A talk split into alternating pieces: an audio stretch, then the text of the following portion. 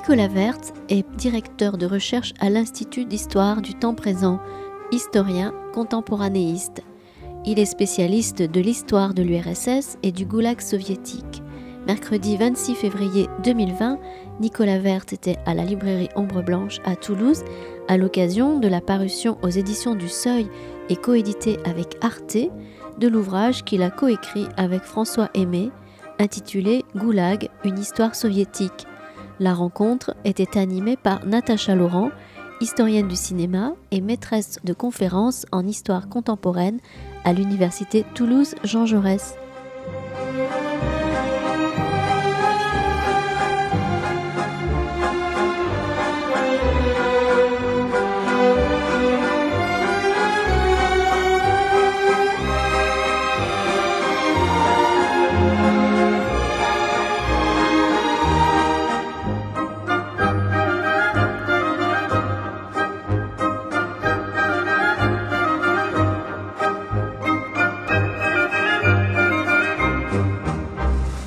On devait vous accueillir au mois de décembre. Il y a eu des empêchements. Tout était très compliqué au mois de décembre. Il n'est pas dit que ce soit pas compliqué au mois de mars d'ailleurs.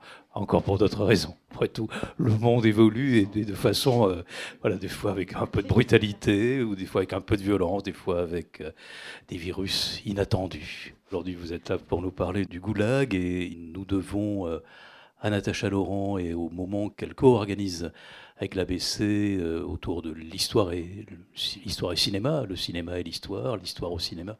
Nous devons votre présence euh, ce soir et le coordinateur c'est François Aimé. Voilà, on va le désigner. Je voudrais profiter de votre euh, passage pour dire aussi que nous n'allons pas quitter la Russie ou l'ex-Union soviétique de sitôt, puisque nous, nous entamons à, Toulouse une espèce de marathon avec beaucoup de musique russe, et que nous aurons euh, quelques moments avec des, spécialistes de l'histoire russe. Le premier, ce sera la semaine prochaine avec euh, Georges Niva, et surtout nous aurons euh, quelqu'un que vous connaissez, c'est Jorgensen, qui est une des grandes connaisseuses et traductrices euh, du russe et une excellente, euh, excellente traductrice, excellente directrice de collection chez Verdier et puis aussi une grande écrivaine. Elle a sa propre œuvre. Voilà, donc euh, j'espère que vous serez tous aussi nombreux que ce soir pour Nicolas Vert, que je remercie encore. Et le livre que vous avez publié en même temps que le documentaire est publié donc aux éditions du Seuil. C'est ce grand album que j'espère nous verrons encore longtemps pour témoigner de ces moments. Merci beaucoup à tous les deux. Natacha, merci à toi. Je suis ravi de revenir aux ombres blanches puisque je me souviens de la dernière fois, au mois de mai dernier. Il y a moins d'un an. Merci beaucoup, Christian, de, ton accueil. Donc, on a deux livres cette euh, fois-ci pour votre venue, Nicolas Verte. On a euh, ce bel euh, ouvrage, Goulag, une histoire soviétique, et puis un plus petit, mais tout aussi passionnant, et peut-être plus inédit d'une certaine façon, euh, un livre qui s'appelle Les grandes famines soviétiques, qui lève le voile sur une page de l'histoire de l'Union soviétique qui reste encore très mal connue, en tous les cas en Occident. Alors on va commencer par le goulag, par le gros, et puis on fera une petite incursion euh, dans les famines. Alors le livre, euh, le goulag, c'est curieux d'ailleurs, parce que c'est un album d'une certaine façon, et c'est un livre qui accompagne donc le film que nous avons vu hier soir. Alors peut-être commencer par ça, Nicolas, parce que c'est un livre particulier, c'est un statut particulier par rapport à un autre livre, puisque c'est finalement le film qui vous a amené à mhm. l'écriture de ce livre. Oui, en effet, c'est aussi, euh, bon, c'est curieux de le dire, vu le sujet, ça entre dans la catégorie beau livre, beau livre sur le goulag. Euh, et en plus, il était sorti euh, juste avant Noël. donc voilà, oui, en effet, c'est un statut particulier, surtout que je viens quand même de sortir avec Luba d'un vrai grand livre de 1200 pages sur le goulag qu'on a sorti il y a deux ans avec Luba qui s'appelle Le goulag, documents et archives. Un livre un peu austère puisqu'il s'agit de retracer l'histoire du goulag par une approche croisée entre littérature et histoire, euh, par les archives, c'était ma, ma, partie, et la littérature par Luba. Et justement, c'est pas deux parties, mais c'est croisé. Alors ça, euh, ce livre-là, est un livre directement issu du film. Et d'ailleurs, c'est un livre collectif. On a nos trois noms Patrick Rothman, le réalisateur du film, euh, François Aimé, le co-auteur, et moi-même. Je dois dire que ça répond un peu à une frustration des auteurs, en tout cas lorsque on a fait le film, parce que lorsqu'on a rédigé, on a rédigé le scénario, quand on l'a apporté à Patrick Rothman, il a dit, oh là, il y en a pour 9 heures au moins, alors que le film n'en fait que 3. Donc euh, on se disait que c'est un peu dommage de perdre toute cette matière. Et on a eu l'idée de faire euh, un livre qui soit évidemment un complément du film, mais pas seulement un complément, un livre aussi en soi. Et d'ailleurs, le plan du livre est différent du plan du film, et, naturellement, avec deux parties.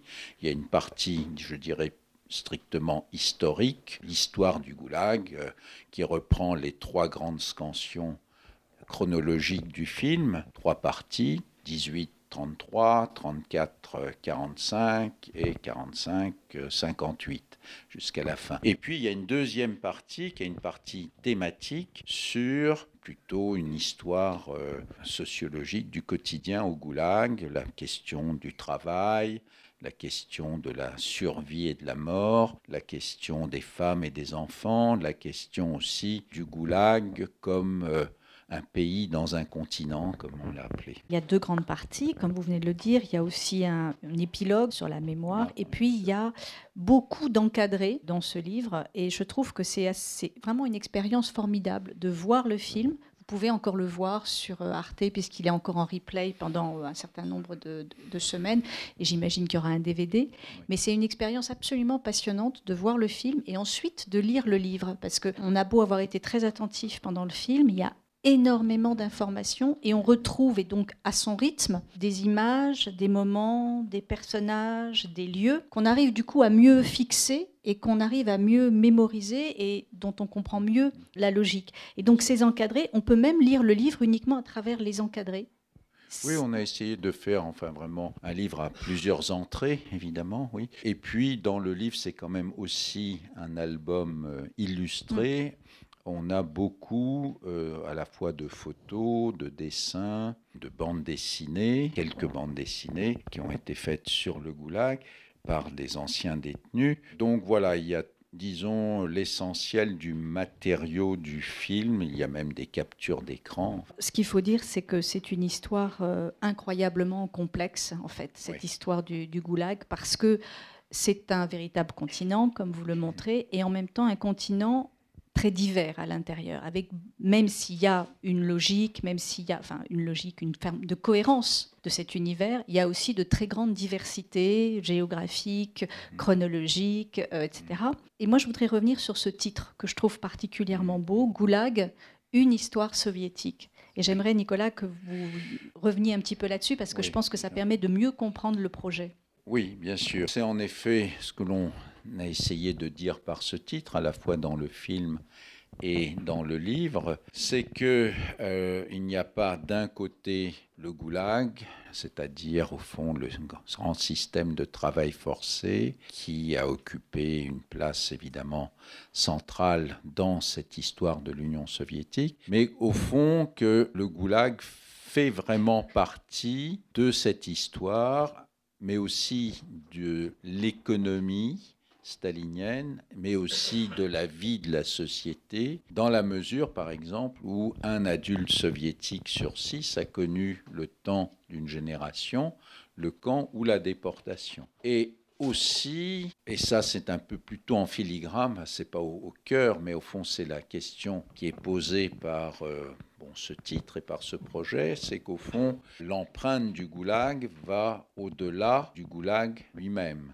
C'est-à-dire que ça, c'est une question laissée un peu en suspens parce qu'elle est très difficile à appréhender, surtout par des images, mais aussi par l'écrit. Quelle a été la conséquence sur le long terme pour l'histoire de ce pays que le fait que des masses de gens sont passés par le camp, ils sont mortes, la plupart ont survécu, et donc les conséquences à long terme de cet extraordinaire brassage, ce passage, brassage par l'expérience du camp pour des millions, même des dizaines de millions de personnes, camps ou déportations. Voilà. Et donc, évidemment, c'était important pour nous, et on le voit dans le film, on a toujours raccroché, au fond, le sujet du goulag à une histoire plus générale, autant que faire se peut, au moins dans le film. C'est pour cela que on revient sur l'ascension de Staline, on revient sur la question du grand tournant de la collectivisation forcée de l'industrialisation, on parle aussi de la Grande Terreur, on parle de la guerre, on parle de l'après-guerre, et donc au fond ce n'est pas seulement un déroulé chronologique, mais c'est véritablement quelque chose, le camp, qui est à la fois fondamental, et euh, dans cette expérience, enfin de cette période en tout cas de l'histoire soviétique, même si ses conséquences vont durer bien au-delà de la fin officielle du goulag, quelque part à la fin des années 50. Voilà, ce qui est euh, formidable dans ce livre, c'est que c'est un livre qui restitue la complexité justement de cet univers, mais de façon, comme Nicolas Vert sait toujours admirablement le faire, de façon très accessible pour un public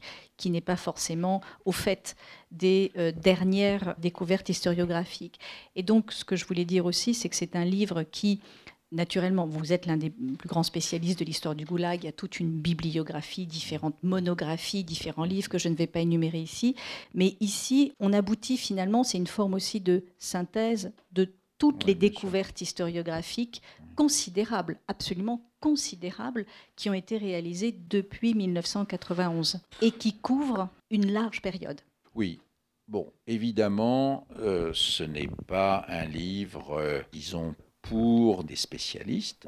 Pas bourré de notes de, bas de page. C'est un livre pour mettre à disposition d'un public intéressé, cultivé, mais non spécialiste, évidemment, cette question-là. Bon, lorsqu'on se spécialise, on se hyper spécialise dans un sujet, il y a divers niveaux d'écriture, divers niveaux de recherche. Il y a les articles, il y a des livres très spécialisés, il y a des recueils de documents.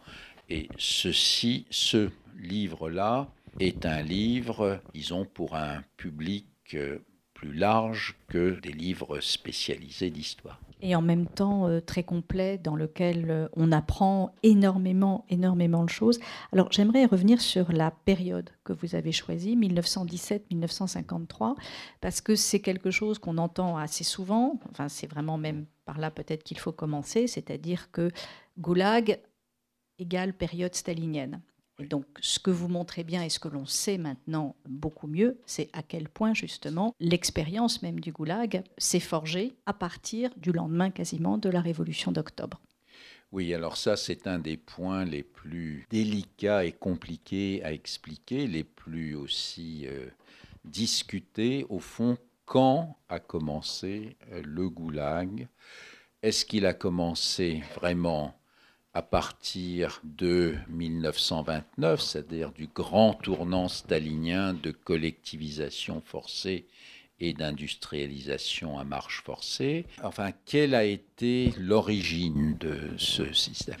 Alors là, il faut être quand même très précis. Il y a eu des premiers camps d'internement très vite, très rapidement, dès, au fond, les toutes premières semaines et mois qui ont suivi la prise du pouvoir par les bolcheviks, donc des camps d'internement qui s'inscrivent aussi dans une culture plus vaste du système de camps d'internement généré par la Première Guerre mondiale. Vous savez que dans beaucoup de pays belligérants, on a ouvert des camps d'internement pour personnes suspectes dans la Russie bolchevique. D'emblée, on va placer un certain nombre de personnes considérées comme socialement hostiles dans ces camps, en tant d'ailleurs que otages pendant la durée de la, euh, au fond, des troubles et de la guerre civile qui va commencer.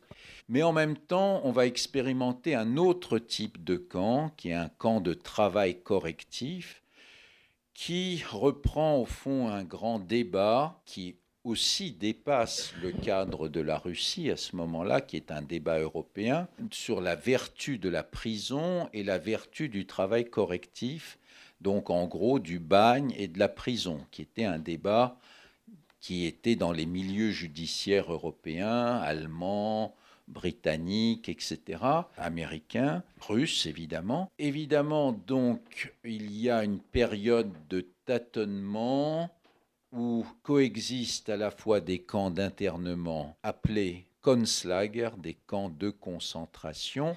D'ailleurs, c'est un terme nouveau dans le vocabulaire russe qui vient directement de l'allemand, un Konslager. On prend ce terme, enfin les bolcheviks prennent ce terme sans aucune, euh, d'ailleurs aucun complexe, hein, voilà. On prenne ce terme, donc il y a Konslager et camp d'internement de travail correctif. Dans les premiers, on est interné sans la moindre procédure judiciaire par la Tchéka, par la police politique. Dans l'autre, on est enfermé à l'issue d'une condamnation pénale ordinaire, si on peut dire.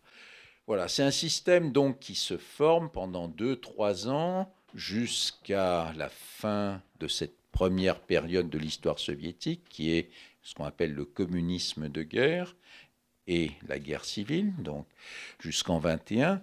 Et puis après, on va supprimer pendant un certain temps ces camps de travail correctif parce qu'on considère que bon, euh, c'est inefficace, etc. On revient à la prison, mais on garde un noyau dans un endroit particulier, les îles Solovki, de camps pour ceux qu'on considère toujours comme des ennemis euh, du régime, camp dans lequel sont internés les gens uniquement par la police politique. C'est un petit noyau et c'est ce qu'on a appelé au fond le laboratoire du goulag parce que dans ce camp spécial des îles Solovki, donc euh, un endroit isolé au nord de la Russie, dans la mer Blanche, un petit archipel de quatre îles. On va expérimenter ce qui va être au fond le principe même du goulag et notamment cette idée que la ration que reçoit le détenu dépend du travail qu'il accomplit. Travail fourni égale ration alimentaire. Donc ça d'une part. D'autre part, on va donc mélanger des détenus condamnés pour des raisons dites politiques, article 58 du Code pénal qui définit des crimes contre-révolutionnaires, donc tous ceux qui sont soupçonnés d'être des contre-révolutionnaires, et on va les mélanger avec les pires des droits communs qui vont être favorisés par l'administration pour pourrir la vie des politiques. Hein. quelque chose que les nazis vont évidemment utilisé aussi beaucoup dans les camps de concentration, avec euh, évidemment les pires des droits communs qui vont rendre la vie impossible à, tous les autres. Donc c'est le deuxième grand principe. Et le troisième principe, c'est évidemment une arrestation euh, arbitraire de tous ces opposants réels ou supposés. Voilà. Et donc, ça va être un laboratoire pendant quelques années, entre 23 et 29, 28, 29, avec aussi l'idée que, qui va se développer petit à petit dans l'esprit des dirigeants, qu'au fond, ces gens, on va les utiliser pour non seulement obliger de travailler dans ce, ce camp spécial, mais à plus grande échelle que ces gens-là, on va pouvoir les utiliser pour ensuite coloniser des régions inhospitalières du pays vides d'hommes. Donc là, on a une sorte de laboratoire expérimental, mais c'est évidemment à partir de 1929, quand Staline lance cette guerre contre la paysannerie avec la collectivisation des campagnes, que on va passer à une échelle beaucoup plus grande, puisque au fond, là, on parle de quelques dizaines de milliers de gens qui sont dans ce camp spécial des Solovki, et on va passer à une échelle énorme, donc on va multiplier par 10, puis par 50, puis par 100 le nombre de ces gens qui vont être soumis au travail forcé. On pourrait d'une certaine façon dire que la chose est née avant le mot, puisque le goulag lui-même, et donc ça signifie, on le rappelle, Direction générale des camps, c'est donc une administration, et elle est née, comme vous venez de le rappeler. en, 1930, début 1930, mais bon, c'est lancé en 29, mais enfin en 1930. Voilà, et donc c'est à partir de ce moment-là que se développe, à partir de ce que vous venez d'expliquer, ce système, d'une certaine façon, ça devient un système, et ça se développe sur, bon, on va dire, différentes zones de l'Union soviétique. Ça, c'est important aussi, c'est que c'est toute l'Union soviétique, d'une certaine façon, est concernée par le phénomène, plus ou moins. Oui, absolument. C'est-à-dire qu'à partir de ce noyau, de ce laboratoire, les camps vont se développer à l'échelle d'un pays avec euh, une euh, croissance exponentielle de gens qui sont enfermés dans des camps pour diverses raisons et qui sont ensuite donc euh, utilisés comme une main-d'œuvre pénale pour construire des infrastructures, des routes, des canaux, des chemins de fer, des aérodromes, euh, euh, des usines, etc. Et pour coloniser des régions vides d'hommes dans lesquelles on envoie ces gens. Mais ce qui est important de comprendre, parce que ça, on le savait beaucoup moins, c'est que au fond, à partir de 1929-1930, il va y avoir un double système au Goulag il y a le système des camps proprement parlé, où l'on entre à la suite d'une condamnation pénale, individuelle, soit prononcée par des tribunaux ordinaires, soit prononcée par une juridiction d'exception de la police politique. Et on va avoir un deuxième système parallèle, c'est la déportation dans des villages spéciaux de peuplement qui sont généralement dans les mêmes zones que les camps, et souvent pas loin des camps, mais là, ce n'est pas au terme d'une condamnation judiciaire ou extrajudiciaire, c'est à l'issue d'une décision de caractère strictement policier, administratif et politique, et cela concerne des catégories de gens qui sont déportés en famille, par exemple la catégorie Koulak, paysans s'opposant à la collectivisation ou catégorie éléments socialement nuisibles. Ce sont des marginaux urbains qui sont raflés et qui sont envoyés en déportation. Et donc ce, ce double système qui est géré par la même administration va se développer en parallèle et il y aura toujours ces deux catégories avec évidemment des frontières très poreuses entre les deux puisque très souvent à l'issue de la peine de camp, la personne est obligée de rester à côté, assignée à résidence. Par contre, ceux qui ont été déportés euh, sont très souvent, bon, par exemple, ils essayent de s'enfuir, ce qui est normal parce que bon, il n'y a pas de barbelés autour, ils peuvent théoriquement s'enfuir, même s'ils sont obligés de pointer chaque semaine ou toutes les deux semaines à la police. Et s'ils s'enfuient, évidemment, s'ils sont rattrapés, ils sont condamnés à une peine de camp. Donc on a ce système de frontières assez poreuses entre le camp et le village spécial. Une autre question que j'aimerais vous poser et qui est toujours euh, compliquée à expliquer euh, aux étudiants quand ils nous posent cette question-là, c'est la question des chiffres, qui est extrêmement importante, qui dans les années 90 a créé même des polémiques euh, parmi les historiens dont vous faites partie, Nicolas. Aujourd'hui, j'ai le sentiment que c'est plus apaisé, que les chiffres, bon, on peut les avancer maintenant avec une quasi-certitude, mais il faut aussi les présenter avec précision parce qu'on peut très rapidement faire des confusions. Et là, on parle quand même de millions de personnes. Donc, je, vous laisse là-dessus expliquer. Oui, oui. Alors, bon, il y a eu plein de, de débats avant l'ouverture des archives. En gros, les estimations allaient entre 2 millions de personnes qui sont passées par les camps jusqu'à 25 ou 30 millions. Alors, il y a eu beaucoup de confusion parce que, si vous voulez, il y a la question des flux, donc des gens qui entrent, qui sortent, et donc la question des flux et la question du nombre à un moment X. C'est évidemment deux choses différentes. Alors, quelles sont les sources? L'administration pénitentiaire, et il faut pour cela croiser évidemment les archives de l'administration du Goulag avec celles du parquet, de la justice, pour avoir une image globale du nombre de condamnations, du nombre de gens qui entrent dans les camps, qui sortent des camps. Et aujourd'hui, enfin disons depuis l'ouverture des archives, bon ça a été très long à établir, euh, on a été donc toute une équipe d'historiens à travailler là-dessus. Il y a eu beaucoup de publications de documents. Moi-même, j'ai participé à euh, une publication en sept volumes de documents bon, qui sont publiés en Russie, euh, qui ont été publiés au milieu des années 2000. Donc, on a beaucoup travaillé là-dessus. Alors, on dit, mais est-ce que euh, l'administration ne trichait pas avec les chiffres? Mais non, pas du tout, parce que au fond, un chef de camp, c'est un chef d'entreprise hein, qui a un plan de travail et qui doit évidemment faire ce plan avec une main-d'œuvre qu'il a. Donc, ce n'était pas du tout arbitraire. On comptait les gens comme on compte des gens dans une entreprise. Hein.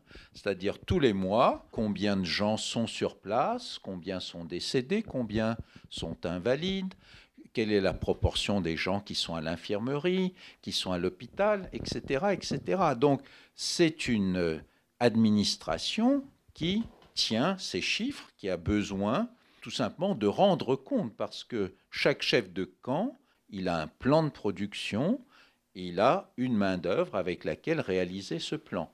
Alors, il triche à la marge un petit peu, notamment, oui, absolument, notamment pour le nombre de morts, parce que, bon, c'était pas très bon quand on avait trop de gens qui mouraient.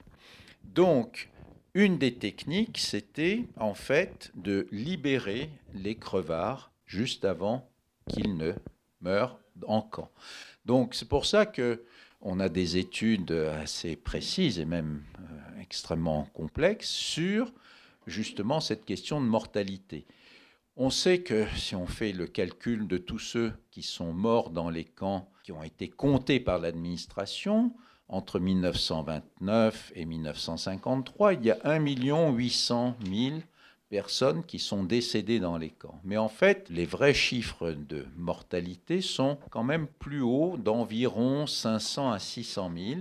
Ce sont des gens qui ont été élargis des listes, mais qui sont morts, et on le sait, très rapidement, et souvent, en fait, encore, qui ont été comptabilisés dans les euh, états civils qui étaient dans les villages à côté des camps. Enfin bon, ce sont des calculs assez précis, mais si vous voulez, tout ça, ce n'est pas du n'importe quoi comme on le disait que voilà. Pareil pour les chiffres de production.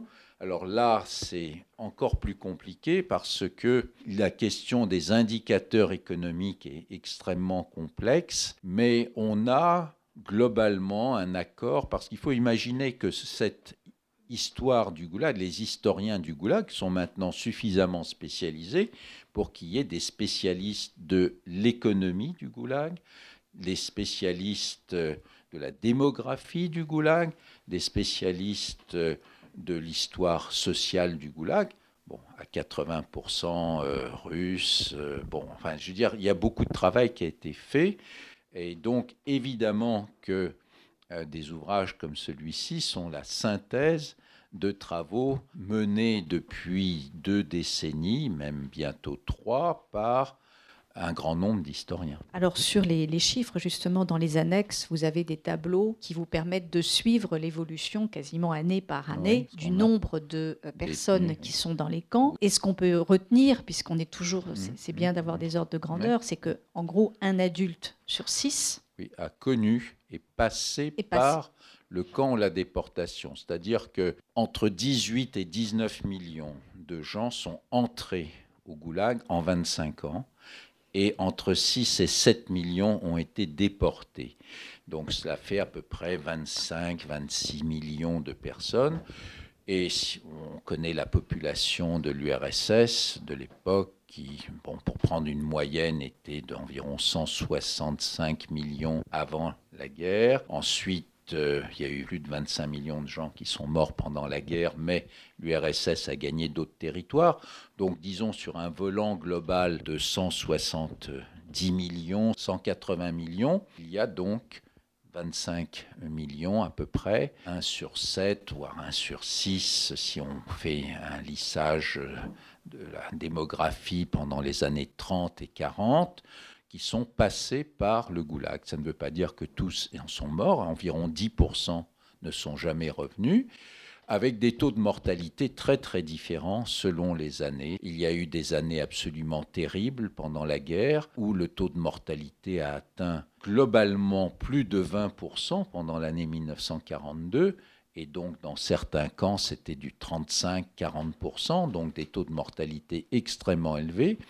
Mais il y a eu aussi des périodes après la guerre où le taux de mortalité est tombé à 1% par an, tout simplement parce que les autorités, après la saignée de la guerre, ont compris qu'il fallait économiser la main-d'œuvre et on est allé jusqu'à évidemment augmenter des rations, multiplier même les infirmeries, enfin voilà. Tout ça, on a mis beaucoup de temps pour l'établir. Tout ça est aujourd'hui, euh, disons, euh, assez sûrement documenté par les historiens qui travaillent sur la question. Alors, je voudrais qu'on garde un peu de temps quand même pour les, grandes famines soviétiques et je voudrais, avant de passer au deuxième ouvrage, qu'on parle un petit peu, parce que c'est très important, des illustrations, des photos, parce que visualiser cet univers-là est quelque chose d'excessivement complexe, parce mhm. que d'où viennent justement ces images que vous trouvez dans, dans le livre, qui les a produites, dans quel objectif,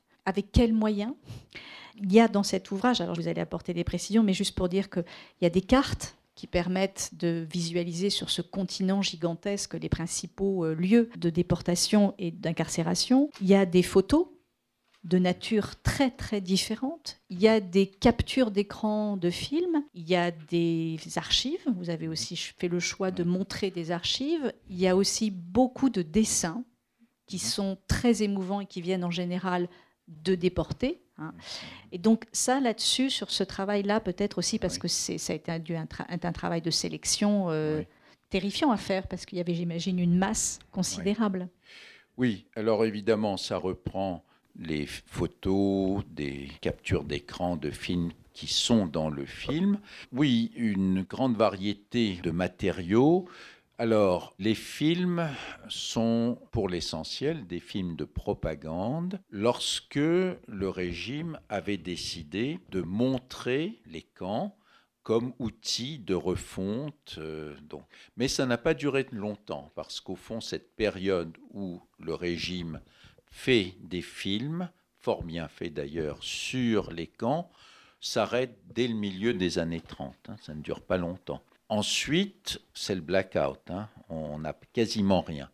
Alors, qu'est-ce qu'on a comme matériaux visuels? On a un certain nombre de photos, photos volées. On ne sait pas toujours quelle en est l'origine, mais évidemment, ce ne sont pas des détenus, donc ce sont des gardiens qui ont pris des photos, voilà, diverses. Certaines montrent une réalité assez terrible, mais pourquoi ils l'ont fait, on, ne le sait pas. Enfin voilà, ce sont des photos authentifiées qui sont dans les archives.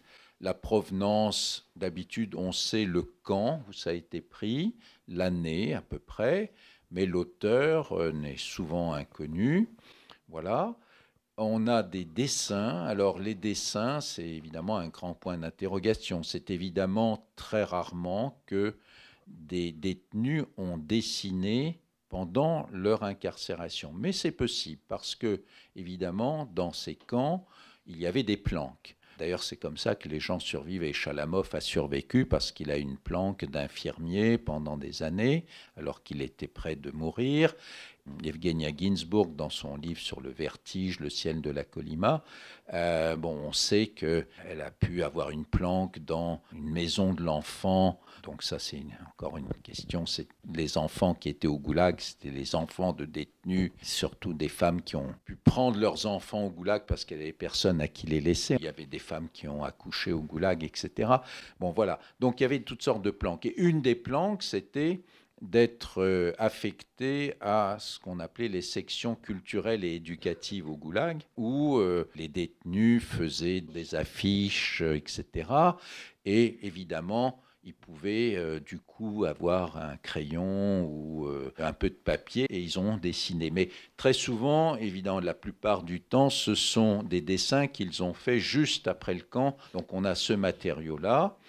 Et puis on a même des bandes dessinées faites après coup euh, d'anciens détenus. Alors là, justement, voilà, c'est cet exemple que j'aimerais que vous, peut-être que vous développiez, euh, Nicolas, parce que c'est cette euh, Efrosinia Kernovskaya qui est page 155 du livre, qui est une femme au destin incroyable, coupable de rien. Vous écrivez coupable de rien, et pourtant, comme la plupart de ceux qui se retrouvent au goulag, déportés et qui donc illustre aussi toute une partie passionnante que vous consacrez dans le livre aux femmes et aux enfants. Hein, dans les camps. Et c'est, à mon avis, un des moments les plus inédits, enfin les plus novateurs peut-être du livre, avec justement cette bande dessinée qu'elle réalise qui est stupéfiante. Voilà.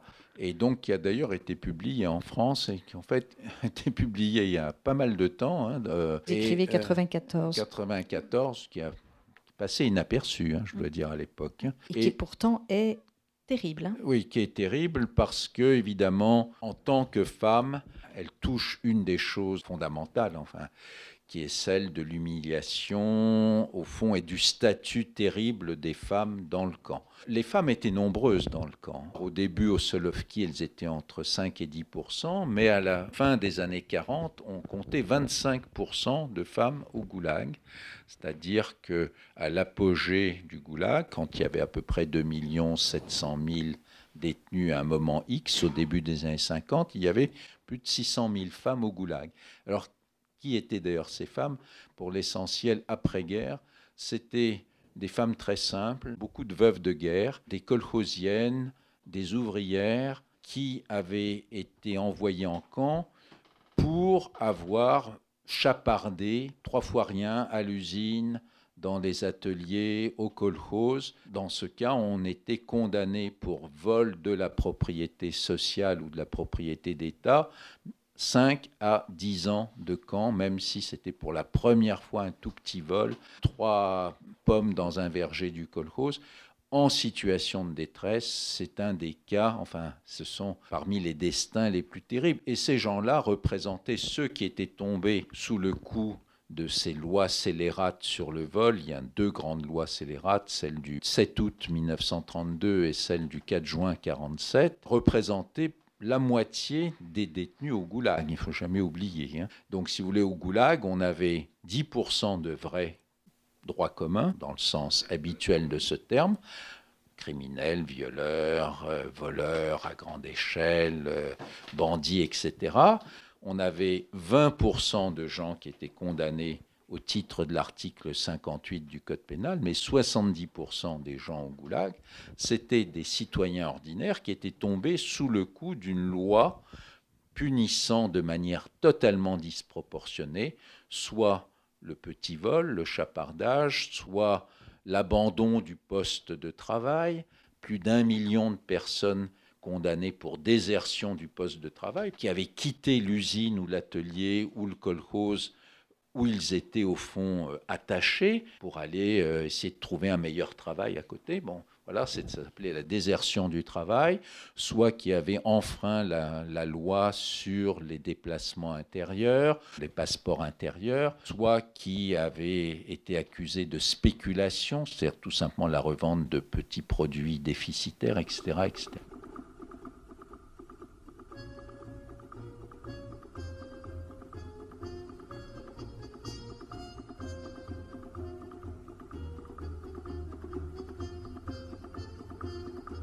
Vous écoutez Nicolas Verte à la librairie Ombre Blanche, samedi 26 février 2020, en dialogue avec Natacha Laurent autour de l'ouvrage Goulag, une histoire soviétique, ainsi que le Que sais-je consacré aux grandes famines soviétiques, publié aux presses universitaires de France.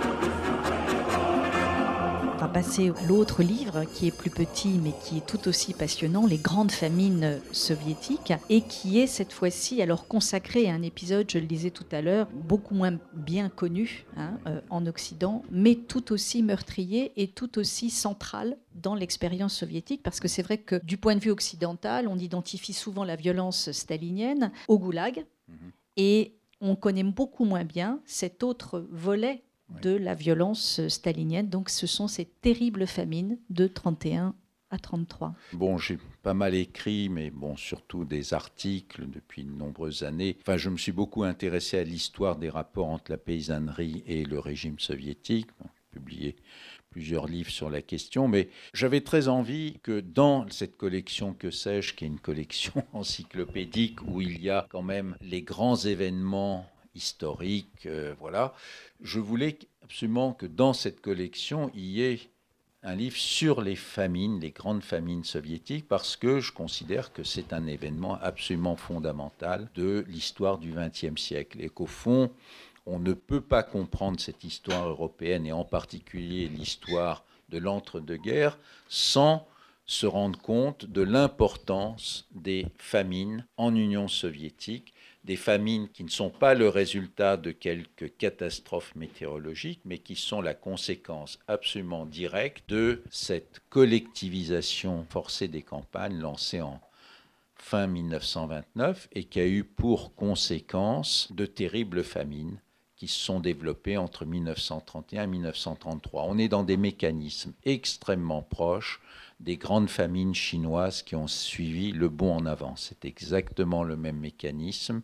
Lucien Bianco l'a magnifiquement montré dans un grand livre qui s'appelle La récidive, où il compare la révolution russe et la révolution chinoise. Et donc, ces grandes famines sont le résultat direct d'une politique d'une politique visant à un prélèvement prédateur de l'État sur les récoltes, sur les produits de l'élevage, sur le cheptel, qui sont la conséquence donc de cette collectivisation forcée des campagnes qui devait permettre à l'État de ponctionner l'agriculture pour dégager ce que Staline appelait l'accumulation primitive, socialiste primitive, pour dégager des suppléments, pour exporter et pour importer les produits manufacturés occidentaux nécessaires à l'industrialisation du pays.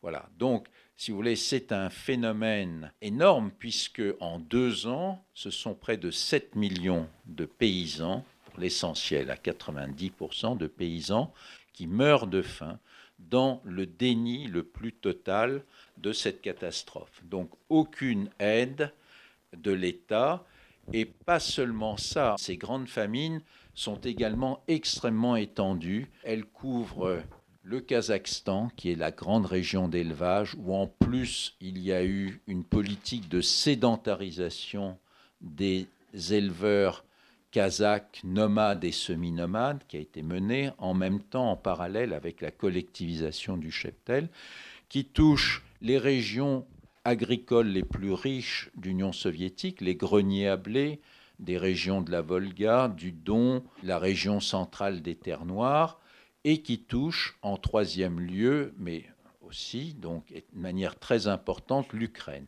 Quand on parle des famines du début des années 30, on pense presque toujours uniquement aux famines en Ukraine, ce que l'on appelle aujourd'hui en Ukraine le Holodomor. Mais il faut savoir que ce sont des famines qui ont touché beaucoup plus largement que l'Ukraine. Alors, dans ce livre, et contrairement à un autre grand livre beaucoup plus important, d'environ 500 pages, qui vient de sortir sous la plume d'une historienne américaine qui s'appelle Anne Applebaum, qui centre son propos sur la famine en Ukraine, j'ai essayé de montrer que ce sont les famines, des famines qui touchent bien au-delà de l'Ukraine, même si le cas de l'Ukraine est spécifique à partir d'un moment, parce que en Ukraine, la famine a été intentionnellement aggravée à partir d'un moment précis, à partir de l'automne 32, par la volonté du pouvoir stalinien de briser la résistance des paysans ukrainiens qui était plus forte qu'ailleurs. Et donc il y a un lien entre la question du prélèvement alimentaire et la volonté de briser une résistance nationale qui, aux yeux de Staline, apparaissait comme la plus grave menace à l'intégrité de l'URSS à la fin de 1932. Voilà, donc il y a un fond de famine générale et il y a un cas particulier en Ukraine, particulièrement intentionnel. Ça ne veut pas dire que proportionnellement, il y a eu plus de morts en Ukraine, par exemple, qu'ailleurs. Parce qu'au fait, au Kazakhstan, on a 38% de la population nomade kazakh qui meurt de faim et qui meurt, qui disparaît de faim et d'épidémie en un an et demi entre le printemps 1930 et la fin de l'année 1931. En Ukraine, on a 17% de la population paysanne ukrainienne et 13% de la population ukrainienne globale qui meurt de faim très rapidement en 8 mois. Donc on a 4 millions d'Ukrainiens qui meurent de faim sur une population de 32 millions d'habitants environ. Donc euh, au Kazakhstan, on a 1 400 000 personnes qui meurent de faim et on a à peu près un peu plus d'un million dans le reste de la Russie. C'est une catastrophe démographique sans précédent. Il faut savoir qu'on est dans l'Europe des années 30, avant la Shoah, après le génocide des Arméniens, et avant la Shoah. Il faut aussi imaginer qu'au fond, regardez, l'Ukraine et la France se ressemblent beaucoup par beaucoup de paramètres. À peu près la même population, la même superficie, à peu près 32-35 millions d'habitants au début des années 30, la même superficie, 550 000 km.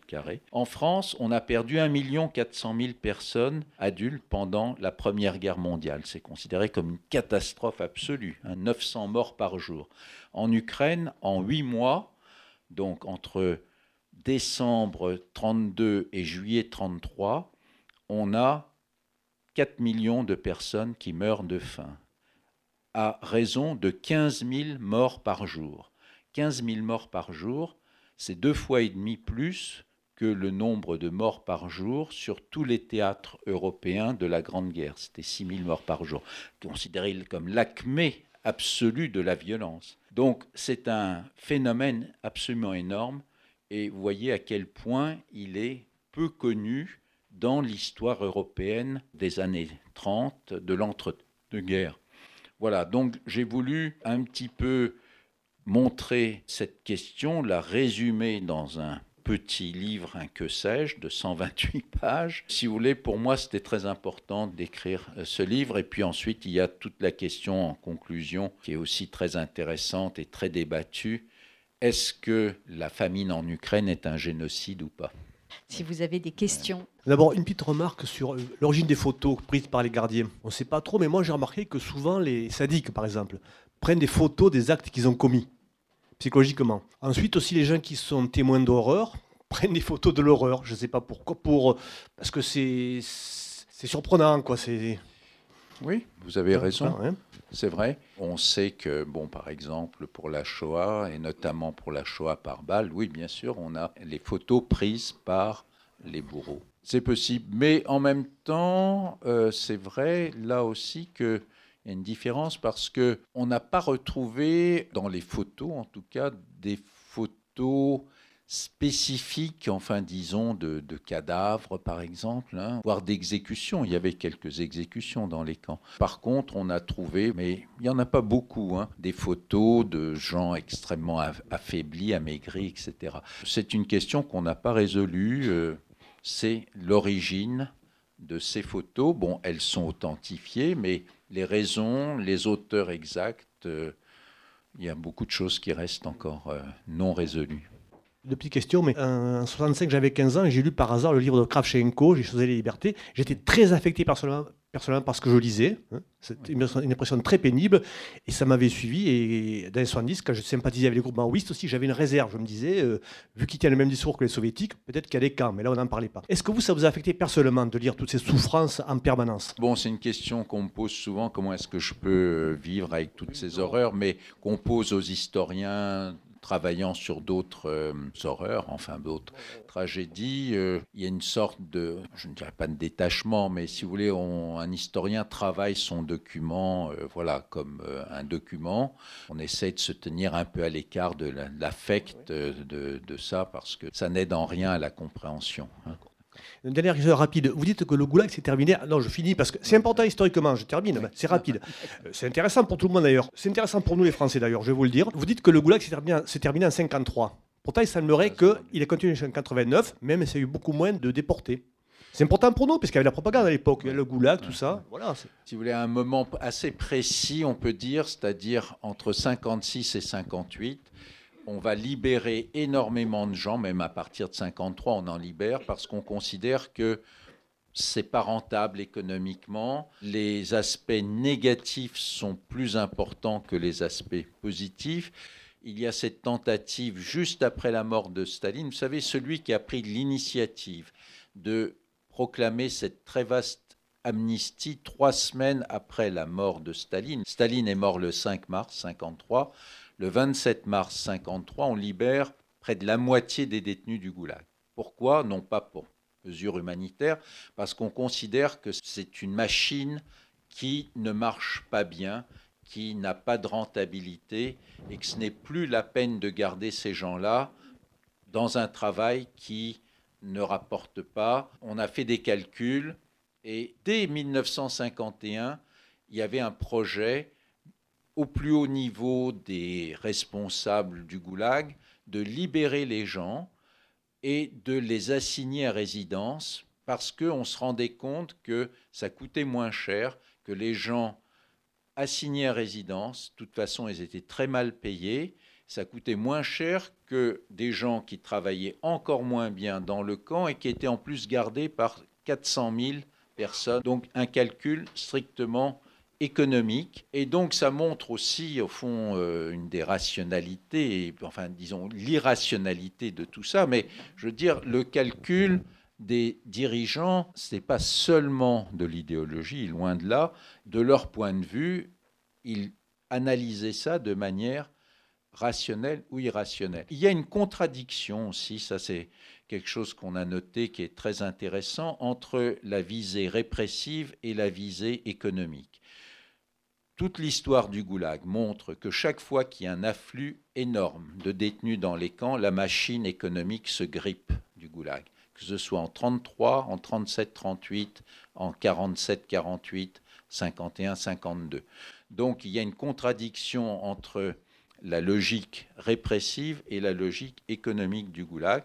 Les dirigeants en étaient très conscients des camps et dans ce livre, je cite, ça me semble quelque chose de parlant le chef du goulag en 1945, Nassietkin, à une réunion de haut gradé du goulag. Il dit la, chose suivante Dieu merci, on a beaucoup moins de détenus qu'avant, parce qu'il y en a beaucoup qui sont morts. On était à une sorte d'étiage, on était à 1,4 million en mai 45, et il dit on va enfin pouvoir travailler sérieusement. On a dégraissé le goulag. Et l'idée de Beria, c'est lui qui libère les gens, c'est de dire on va dégraisser tout ça et ça, la machine économique du goulag va repartir. Donc l'idée de Beria, quand il libère 1 million 200 000 détenus, les moins dangereux du point de vue du pouvoir, en fait c'était ces pauvres gens et ces pauvres femmes qui avaient été euh, condamnés à 5, 6, 7 ans de camp pour avoir volé quelques pommes de terre dans les champs ou quelques mètres de tissu à l'usine, c'est de dire qu'on va euh, rationaliser le goulag. Bon malheureusement pour eux, ça n'a pas marché comme ça, la déstalinisation s'est accélérée, les politiques qui étaient dans les camps ont commencé à se révolter, les fameuses révoltes de l'été 53-54, et puis le mouvement s'est accéléré et on a fini par libérer les politiques, par supprimer l'article 58 du Code pénal. Alors, qu'est-ce qui se passe après 58 Est-ce qu'il n'y a plus personne en camp? Il y en a beaucoup moins, mais ça reste à un niveau quand même élevé Et d'ailleurs, aujourd'hui, on est euh, un petit peu dans la suite de ça, parce que si on regarde le taux d'incarcération dans la Russie d'aujourd'hui, on est aujourd'hui à 600 000 détenus pour une population qui est au fond un peu plus de deux fois plus élevée que celle de la France. Vous savez qu'en France, on est à 75 000 détenus à peu près. Hein. Donc on est dans une proportion, on devrait avoir en Russie, si on avait le même taux d'incarcération, à peu près 150 000. On en a quatre fois plus. Hein. Alors on peut donner d'autres exemples. Vous savez qu'aux États-Unis, on a un taux d'incarcération encore plus grand. Hein. Donc si vous voulez, c'est n'est pas si simple, si automatique, mais c'est sûr qu'aujourd'hui, on a gardé cette dureté de la sanction pénale. Si vous volez quelque chose, même pour la première fois, vous êtes sûr d'en prendre pour un an, entre un et deux ans, etc. etc. Donc ça, on peut dire, c'est aussi un héritage, hein, c'est-à-dire la dureté de la sanction pénale. Il n'est plus question de prisonniers politiques, quoi que ce soit. Mais cette dureté de la sanction pénale, elle est là. Elle n'est pas unique. Il y a beaucoup d'autres pays qui ont une dureté de la sanction pénale. Et je ne parle pas de la Chine, etc. Oui, vous n'avez pas parlé de la carte de pain dès 1917-18 surtout, ah oui. où les, donc, tous les bourgeois, tous les gens riches, tous les nobles, etc., ont été obligés d'émigrer, la plupart en France, il y en a eu un ou deux millions ou trois millions, je ne sais pas, avec les États-Unis. Mm. Donc la carte de pain instaurée par Lénine, qui obligeait tout le monde, s'il voulait survivre, à vendre tous ses biens, je parle des bourgeois, mm. et ensuite... Euh, de vendre tout euh, ou, d'essayer de, se sauver. Oui, enfin ça, ça fait partie, si vous voulez, bien sûr, au fond de ces premiers camps d'internement. Oui, enfin bon, la carte de pain, oui, c'est-à-dire, de toute façon, la carte de rationnement. Les tickets de rationnement. Les tickets de rationnement. oui, euh, si vous voulez, ça, c'est une autre forme de discrimination sociale instaurée très tôt, c'est-à-dire que selon la catégorie sociale à laquelle vous appartenez, vous recevez 100 euh, grammes de pain ou 400 grammes hein, par jour. Oui, ça c'est un autre aspect, c'est euh, la question, si vous voulez, de la discrimination sociale qui a commencé très très tôt et qui a continué aussi, si vous voulez, sous Staline. Euh, un ouvrier qualifié recevait euh, trois fois plus de pain que quelqu'un qui appartenait euh, à ce qu'on appelait les gens du passé, c'est-à-dire aux élites de l'Ancien Régime. Oui, mais il y a eu une famine tout de suite, en particulier en Ukraine. Non, il y a eu une famine, si vous voulez, de 1921-22, mais qui n'a pas touché principalement l'Ukraine, hein, principalement les régions de la Volga. Mais qui a touché tous les gens riches. Euh, pas seulement, non, non, pas seulement, non, non. La famine a touché, euh, enfin, si vous voulez, j'en parle dans mon livre parce que même si je centre sur la famine de 31-33, je la mets en regard dans le dernier chapitre avec les autres, deux autres grandes famines, 20-21 21-22, qui est une famine de sortie de guerre civile, voilà, avec des réquisitions, mais aussi des destructions terribles. Mais cette famine, la grande différence entre la famine de 1921-22 et les famines de 31-33, c'est que Lénine les reconnaît et fait appel à l'aide internationale, etc. Donc c'est une vraie catastrophe où la responsabilité du régime bolchevique est évidemment engagée, mais c'est aussi une famine de sortie de crise, de guerre civile, etc. etc. Et euh, la différence, c'est que c'est une famine reconnue par le pouvoir, une famine où on fait appel à l'aide internationale, notamment à l'aide américaine par euh, l'American Relief Association, Administration, alors qu'en 1931-33, euh, il y a un blackout total, et non seulement un blackout total, mais on isole les gens dans leur village, et notamment en Ukraine. On met des cordons de troupes autour des villages, on interdit la vente des billets de chemin de fer pour que les gens ne puissent pas fuir le village. Or, vous savez, quand il y a des dizaines des famines, le réflexe salvateur, c'est de s'enfuir, c'est d'aller vers les villes. Or là, on empêche les gens de partir vers les villes. Donc c'est ça la grande différence. Évidemment, c'est parce que, en fait, les villes sont protégées en tant que centre du pouvoir. Euh, donc, si vous voulez, on ponctionne les campagnes, les paysans, pour en principe nourrir les villes, même si dans les villes il y a des disettes. Hein. Ce sont des famines où les premières victimes sont les paysans, parce qu'on leur prend tout, à la fois donc les céréales, les produits de l'élevage, mais aussi dans certains cas, et notamment en Ukraine, on va absolument tout prendre aux paysans par mesure punitive plus que strictement économique. Il faut savoir que les brigades qui réquisitionnaient notamment en Ukraine en 32-33, mais aussi dans d'autres régions, mais encore plus durement en Ukraine, ils allaient jusqu'à, bon, d'abord confisquer absolument toutes vos réserves, mais aussi, par exemple, couper les arbres fruitiers que vous aviez dans votre petit lopin, tuer par exemple les chiens et les chats pour que vous ne les mangiez pas quelques semaines plus tard quand vous n'auriez plus rien à manger. Donc il y a une volonté absolument punitive pour briser la résistance de ceux qui ne veulent pas travailler dans les champs collectifs du kolkhoz. La famine est une arme politique pour briser les résistances paysannes. Alors dans les villes, on mangeait mal, mais on ne mourait pas de faim ou très peu. Bon, je montre par exemple dans ce livre que en 32-33, au moment des grandes famines, on a peut-être à peu près 3% de décès dans les villes et 97 à 98% sont des paysans qui meurent dans les famines ou des éleveurs dans le cas des Kazakhs. Oui, je voudrais vous poser une question de la part d'un ami russe qui a pu euh, visionner votre documentaire sur Arte depuis Londres. Euh, son grand-père a passé 15 ans à Colima. Alors, il euh, aimerait vous poser cette question. Est-ce que selon vous, on pourrait assister à de nouvelles purges à grande échelle sous le régime russe actuel? Ah ben écoutez, les temps ont quand même changé, non, je ne pense pas. Hein, très sincèrement, bon, vous savez, il y a une répression politique euh, très modérée par rapport à ce qui se passait à l'échelle stalinienne. Bon, il y a des gens qui sont emprisonnés pour des raisons politiques, mais ce sont quelques dizaines de personnes par an. On n'est pas du tout dans la même échelle et voilà, c'est un régime autoritaire, euh, certes, mais euh, si on compare avec la Chine encore d'aujourd'hui qui met en résidence surveillée, enfin interne, un million d'Ouïghours, on n'est pas du tout, du tout dans le même cas de figure, hein. même si ce n'est pas un régime ultra démocratique, mais on n'est pas du tout, du tout dans la même, euh, dans la même chose. Oui, moi je me posais une question sur la, Comment dire? Bon, tu as dit tout à l'heure qu'au départ, il y a la Colima qui sert de laboratoire. Enfin, les Solovki, oui, qui servent. Les, les Solovki, pardon. Qui servent de laboratoire, oui. Avec les principes, bon, mhm. etc., qui vont être ceux du Goulag. Est-ce que ça, c'est théorisé explicitement? C'est-à-dire, est-ce qu'on a des textes mhm. de dirigeants mhm.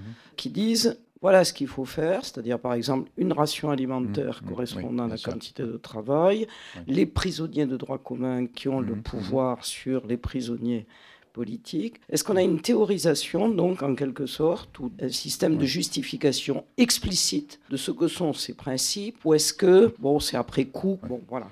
Alors, pour rendre la vie impossible par les truands, on présente les choses de la manière suivante. On dit que il y a des groupes sociaux plus proches et d'autres opposés.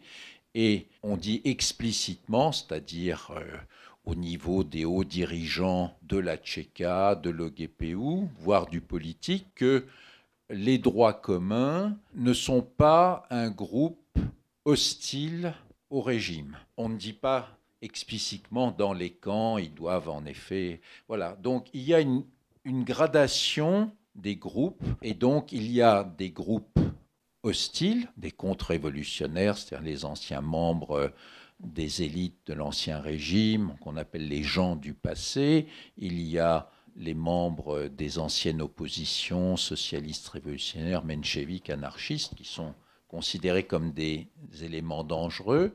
Par contre, on théorise le fait que les droits communs ne sont pas des éléments dangereux pour le régime. Voilà, sur cette, manière-là.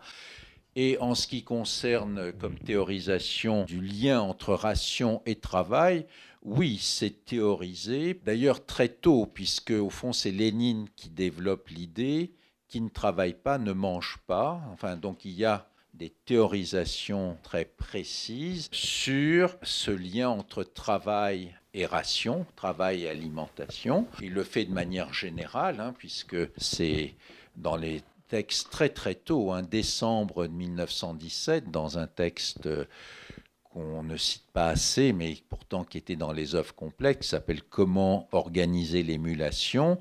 Il explicite clairement qu'au fond, cette idée que quelqu'un qui ne veut pas travailler, donc il dit ce sont des tirs ou des fainéants ou des, voilà, ou des bourgeois, doivent être contraints de travailler en leur donnant moins à manger. Il y a un lien entre le travail et la nourriture qu'on reçoit. Qui ne travaille pas ne mange pas. Voilà. Mais au niveau précis de la ration dans le camp des Solovki, on a les deux chefs de camp, c'est Frenkel et Noktiev, qui élaborent cette théorie, donc des hauts gradés de l'OGPU, de la police politique. Bon, ça, ça ne monte pas jusqu'à Staline, mais en tout cas, c'est à ce niveau-là que ça se passe. Vous avez parlé d'un certain nombre de, groupes, effectivement, bon, des, contre-révolutionnaires, les petites gens qui chapardellent, etc.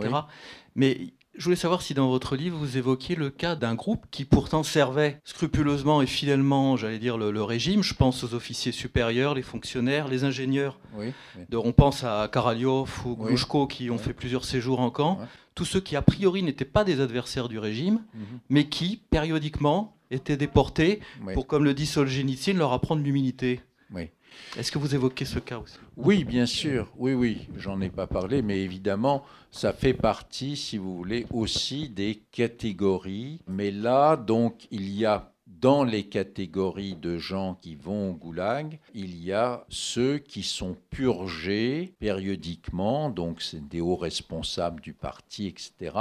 Ce qui semble être incompréhensible du point de vue de la logique, mais qui correspond à cette volonté du pouvoir de renouveler en permanence les élites pour assurer d'ailleurs une forme de pérennité du régime, parce qu'au fond c'est la promotion des plus jeunes et c'est vrai, dans les années 30, des plus qualifiés, plus qualifiés que ceux qui étaient avant, qui, dans l'esprit de Staline, va permettre, au fond, d'avoir euh, des gens euh, plus efficaces.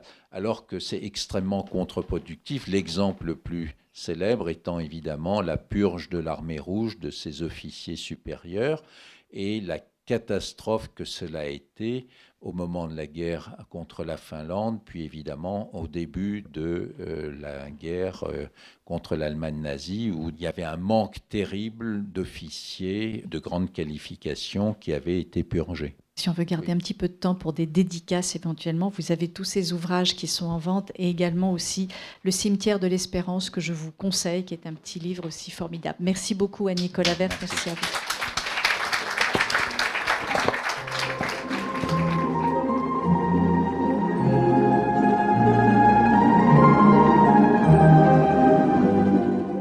Venez d'écouter Nicolas Vert à la librairie Ombre Blanche à Toulouse, samedi 26 février 2020, pour la publication de l'ouvrage Goulag, une histoire soviétique, dont il est le co-auteur avec François Aimé, édition du Seuil en coédition avec Arte, ainsi que de l'ouvrage Les grandes familles soviétiques dans la collection Que sais-je. On lui doit aussi La route de la Colima, paru chez Belin en 2012, La terreur et le désarroi, paru chez Perrin en 2007, ou encore L'île aux cannibales 1933, une déportation abandon en Sibérie, également paru chez Perrin en 2008.